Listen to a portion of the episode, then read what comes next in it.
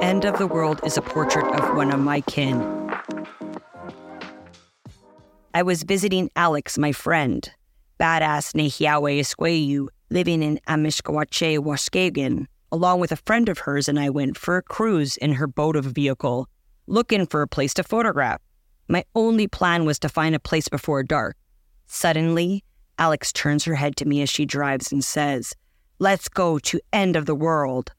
What used to be Keeler Point, now named after some white guy, is a decrepit lookout, no railing, only crumbling concrete foundations of columns stand overlooking the swift flowing river, or North Saskatchewan River, now fondly called End of the World by the locals. The locals being youth who love to hang out, spray paint, and drink beer. I remember having to scale down the side of the ravine because any clear path was blocked. I carried my 4x5 Toyo film camera in a backpack, like a large black turtle shell, with a tripod attached. When we reached our destination, it was breathtaking. I set up the camera to look out from the concrete column to the river. Alex felt comfortable and walked out onto the concrete plank. Looking down, a 40 foot drop to the river below. Alex wore her moccasins with rabbit fur trim and my trademark Nude Illusions American Apparel lace body dress.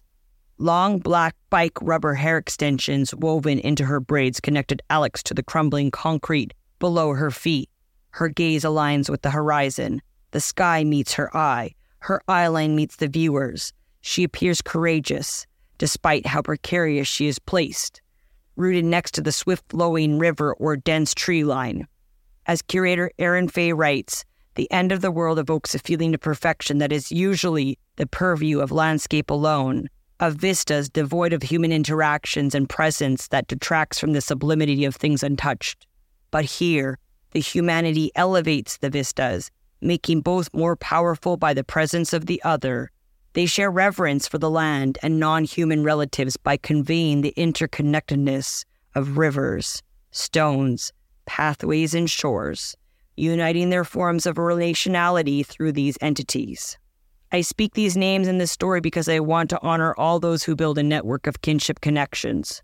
Visiting new friends, picking medicines, and cruising around with the windows down to the spot that my friend calls end of the world.